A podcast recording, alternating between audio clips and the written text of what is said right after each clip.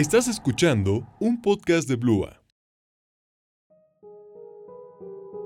¿Por qué el hombre confunde el bien con el mal? La desesperación. La desesperación es un sentimiento de necesidad constante, un ansia que buscamos saciar y, muy de vez en cuando, nos sentimos capaces de hacer cualquier cosa por saciar esa penuria. Sin embargo, normalmente soportamos esta tentación, la ahogamos. Aquello es lo que se necesita para vivir en sociedad. La pregunta es, ¿qué tan fuerte ha de ser esa necesidad para volverse imposible de soportar? ¿Qué tan fuerte ha de ser como para convertir un humano en un monstruo?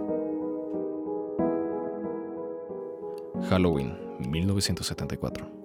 Pasadena, Texas.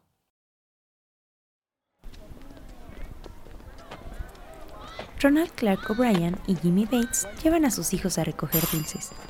Está lloviendo y uno de los hijos de Jimmy ha decidido no acompañarlos. Sin embargo, para complacer a sus niños, ambos hombres han decidido limitar la colecta a dos cuadras desde la casa de Bates, en lugar de quedarse todos en casa para escapar de la lluvia. Todo es normal, en algunas casas les abren y en muchas otras no, ya sea porque los residentes no están en casa o porque no disfrutan del Halloween y de los niños. Lo único extraño es que Ronald Clark O'Brien parece demasiado emocionado por Halloween, algo poco común en él, al que aquella festividad normalmente ni le va ni le viene.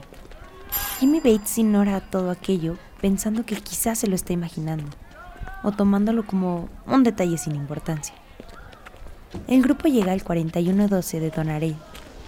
Como han acordado desde antes, Jimmy Bates se queda al borde de la acera mientras O'Brien acompaña a los niños a la entrada de la casa. Tocan unas cuantas veces, pero al ver que nadie les contesta, los niños corren hacia la siguiente casa. O'Brien, en cambio, se queda frente a la puerta tocando.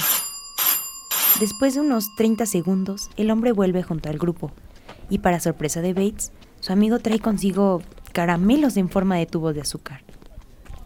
O'Brien se acerca al grupo mientras mueve los caramelos en el aire y dice, Los vecinos ricos están repartiendo dulces caros.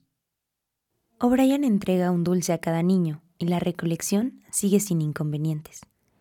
El grupo vuelve a la casa de Bates para juntar los dulces que han conseguido y repartirlos de una forma mucho más justa. Clark O'Brien vuelve a repartir los tubitos de dulce, y esta vez le entrega uno también al hijo de Bates, que se ha quedado en casa y a un pequeño que ha tocado el timbre de la casa de Jimmy. Con los dulces repartidos y los niños visiblemente cansados, O'Brien y su familia se despiden de la familia Bates y vuelven a su casa. En el camino, la esposa de Clark se detiene a la casa de una amiga, y el hombre decide llevar a sus hijos a casa para acostarlos. Al llegar a casa todo fluye con normalidad, y los niños se preparan para dormir mientras su padre los acompaña para despedirse de ellos. Ya acostados, O'Brien cede ante la presión de los niños por comer uno de los dulces que han recogido por Halloween y ayuda a su hijo Timothy a abrir el dulce escogido, el tubo de azúcar, pues el niño se ve incapaz de abrir el producto. Timothy come un poco del dulce, pero no es hasta que le da la segunda probada que le comenta a su padre que el dulce tiene un sabor amargo y desagradable. El hombre lleva a Timothy a la cocina, y le sirve un refresco para pasar el sabor a caramelo antes de que ambos vuelvan a la recámara del niño para ponerlo a dormir. Allí no pasa mucho tiempo antes de que Timothy comience a sentirse enfermo, y una vez en el baño se presenten vómitos y convulsiones, que su padre intenta contener sosteniéndolo con fuerza por la cadera.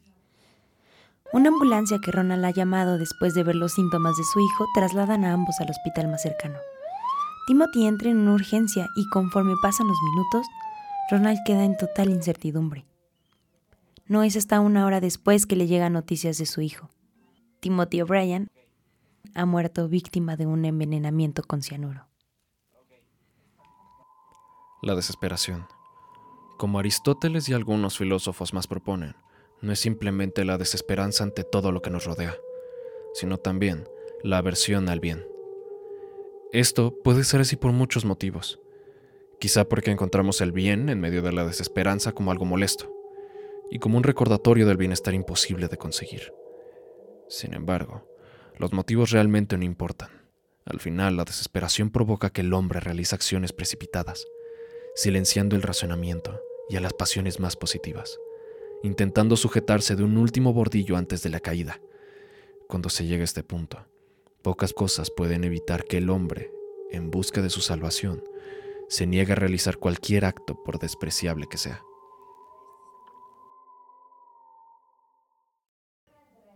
Desde el inicio, la muerte de Timothy O'Brien fue considerada un homicidio. La cantidad de cianuro que había ingerido era suficiente para matar a dos hombres adultos. Y Clark O'Brien no tardó en informar a la policía sobre sus sospechas de que el cianuro provenía de los tubos de azúcar. Efectivamente, la policía estudia el producto y casi inmediatamente concluye que el cianuro verdaderamente venía de aquel dulce. Emprenden entonces una redada para encontrar los otros cinco tubos de azúcar que fueron repartidos aquella noche. La hija de Brian, los hijos de Bates y el pequeño niño que había tocado la puerta aquella noche son salvados por la eficacia policial, a pesar de que el último de ellos se salvó casi de milagro, pues la noche de Halloween se durmió intentando abrir el tubo de azúcar. Para su fortuna, el cansancio le ganó y no consumió el producto. Ya más tranquilos, los elementos policiales se preparan para descubrir quién fue aquel hombre que Ronald Clark O'Brien asegura le entregó aquellos dulces, apenas abriendo levemente la puerta, sacando la mano junto a los caramelos y volviéndola a cerrar.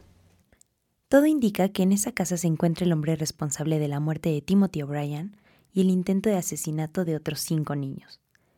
El inquilino de la casa número 4112 de Donarell, Courtney Melvin, quien vive con su esposa Caroline. Es este hombre el primero en quien la policía centra la investigación.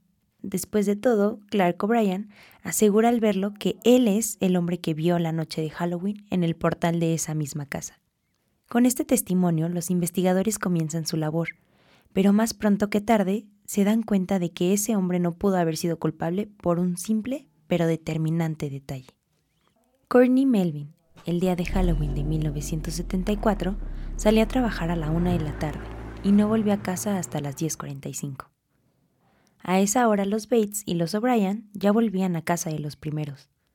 Además, la señora Melvin y sus hijos contestaron a la puerta de la casa hasta las 6.45 de la noche, cuando se les terminaron los dulces.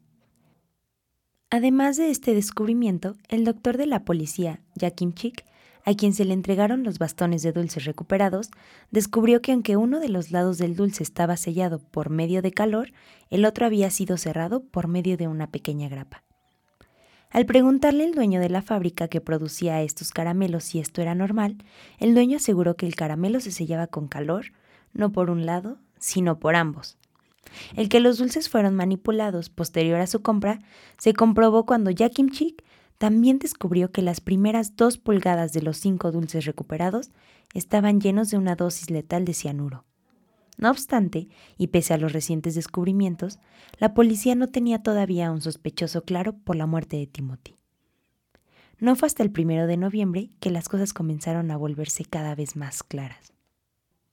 Ronald Clark O'Brien llamó ese mismo día a la aseguradora para preguntar qué documentos eran necesarios para reclamar el depósito en caso de la defunción de su hijo. Este hecho, de por sí frío y carente de cualquier sentimentalismo, dio pie a que los investigadores notaran actitudes cada vez más extrañas en el hombre. Según testigos, aunque en público se mostraba profundamente deprimido, en la privacidad no exteriorizaba emoción alguna respecto a la muerte de su hijo. Jimmy Bates, con quien comenzó esta historia, incluso escuchó como su amigo, con poco interés, y como si el caso fuera imposible de resolver, decía, No veo cómo pueden encontrar a alguien culpable de esto. Esta extraña actitud, sumada al hecho de que Ronald nunca pudo explicarles con coherencia en qué casa y quién le había presuntamente entregado los dulces, resultó en que la policía lo tomara a él como principal sospechoso del caso. Fue poco después de esto que durante una requisa policial, la verdad sobre el asesinato de Timothy O'Brien salió a la luz. La policía encontró en la habitación de O'Brien unas tijeras y un cuchillo. Ambos objetos estaban cubiertos de algo parecido al plástico y de un color violeta que llamó la atención de los investigadores. Aunque en un principio se supuso que esta sustancia bien podría ser parte del azúcar dentro de los tubos de dulce, un estudio posterior reveló que esta sustancia morada no concordaba con el resto del producto. Fue este hecho el que finalmente llevó a la policía a investigar a Ronald Clark O'Brien. Y es aquí cuando todas las piezas se unen. El ser humano se ha acostumbrado a lo largo de los siglos a vivir en sociedad. Hemos olvidado que hace decenas de miles de años no éramos muy diferentes a los animales, que luchan por su supervivencia con un salvajismo descarnado. Incluso las reglas sociales han sido incapaces de evitar que, cada tanto tiempo, resurgen los humanos este salvajismo en mayor o menor medida. Las guerras, los asesinatos, los secuestros, estos actos son, de cierta forma, una mancha del pasado de la maldad del hombre. La verdad es que vivimos en una nueva jungla, la jungla de concreto y cristal, en la que todavía se mueven depredadores de todo tipo, pero quizá los más peligrosos de todos sean aquellos animales que caen en desesperación, pues llega un punto en que a estos hombres, a estos animales cargados de ira, poco les importa la vida y la muerte, el ser descubiertos o no. Investigando a O'Brien y entrevistando a sus allegados, la policía descubre datos cada vez más perturbadores. Ronald y su esposa, pues esta también ha pasado a ser tomada como posible sospechosa, simplemente se defienden negando cualquier culpabilidad. El primer dato que la policía saca a la luz es que la familia O'Brien hasta hace unos meses mantenía una casa en renta ubicada en Houston, y que debido a problemas financieros se vieron obligados a vender la casa por 6 mil dólares en busca de pagar las deudas. Es en ese momento cuando O'Brien y su familia se mueven de residencia a una casa más pequeña en la que vivirían hasta la tragedia. Hasta entonces, el padre de la familia había trabajado como óptico en una aseguradora y en una empresa química. Sin embargo, durante aquel fatídico Halloween, O'Brien se encontraba trabajando en Texas State Optical, con un sueldo de 150 dólares por semana. Este salario demostró muy pronto ser insuficiente para pagar la renta, el auto y los alimentos de la familia. El problema llegó a su culmen ese mismo octubre, cuando O'Brien recibió una carta de la casa automotriz en la que había adquirido el auto, alegando que, por ocho meses de incumplimiento de pagos, recuperarían el vehículo. Además, se descubrió que el acusado también tenía deudas de origen ilegal con el GAC, que llegaban a los dos mil dólares y que debían también 800 dólares al gobierno. Es durante ese mismo periodo que la Oficina de Servicios Médicos le negó un préstamo de 1.750 dólares, algo que probablemente O'Brien consideró su última esperanza de cubrir las deudas.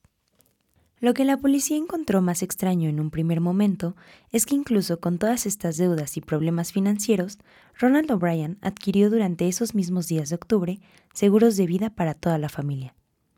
En un primer momento, cada miembro de la familia fue asegurado por 10 mil dólares, que podían ser retirados paulatinamente mes a mes.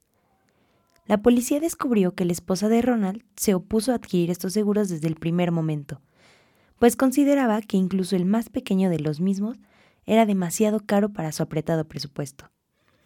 Fue este descubrimiento el que eliminó a la mujer como sospechosa en la investigación. Días después, y aunque su agente de seguros le recomendó lo contrario, Ronald Clark O'Brien adquirió un seguro para cada uno de sus hijos, esta vez por 20 mil dólares.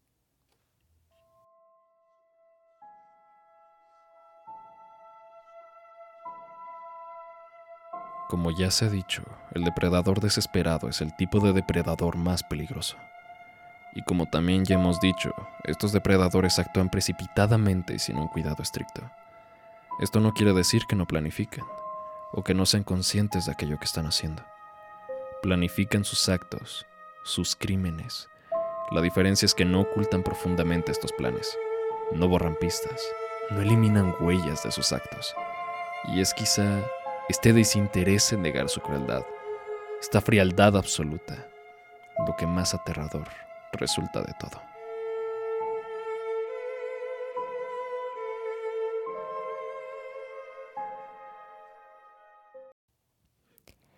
En agosto de 1974, Ronald Clark O'Brien muestra por primera vez interés en el cianuro.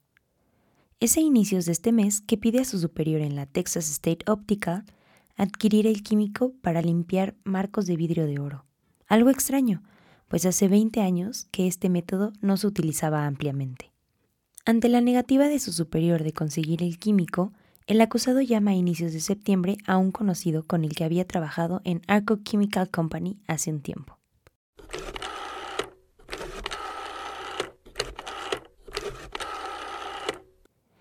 O'Brien asegura que está tomando un curso de química en la Universidad de San Jacinto, pero que estaba teniendo problemas con los números de cianuros existentes, pues el profesor no lo explica correctamente. Ambos hombres charlan a profundidad sobre los tipos de cianuro, en dónde podrían conseguirlos y finalmente, antes de cortar, O'Brien pregunta por supuesta curiosidad cuál sería la dosis letal del químico para un ser humano.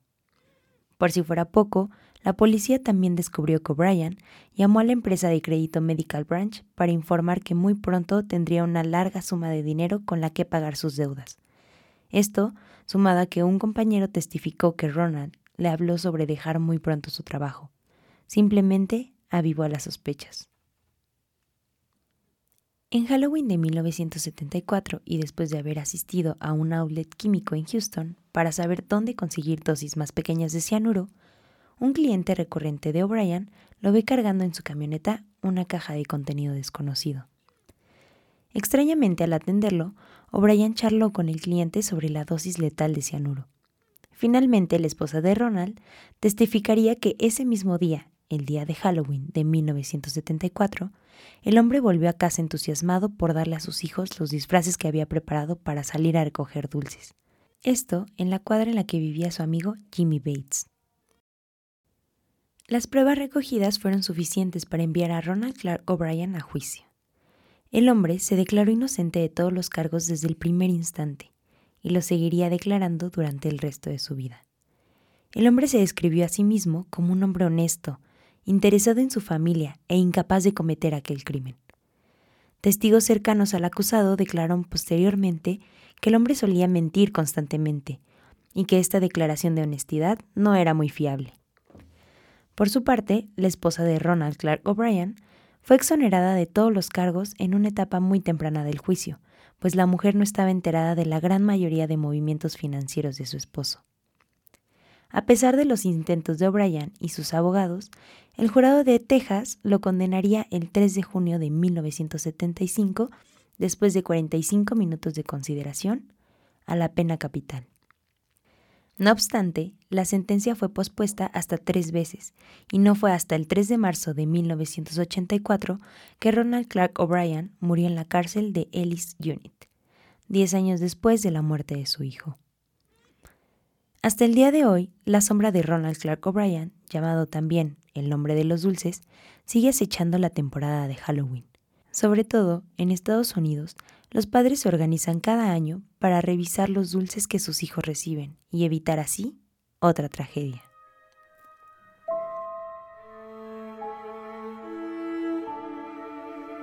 Hasta el día de hoy, el único caso documentado de dulces envenenados durante Halloween es el de Ronald Clark O'Brien.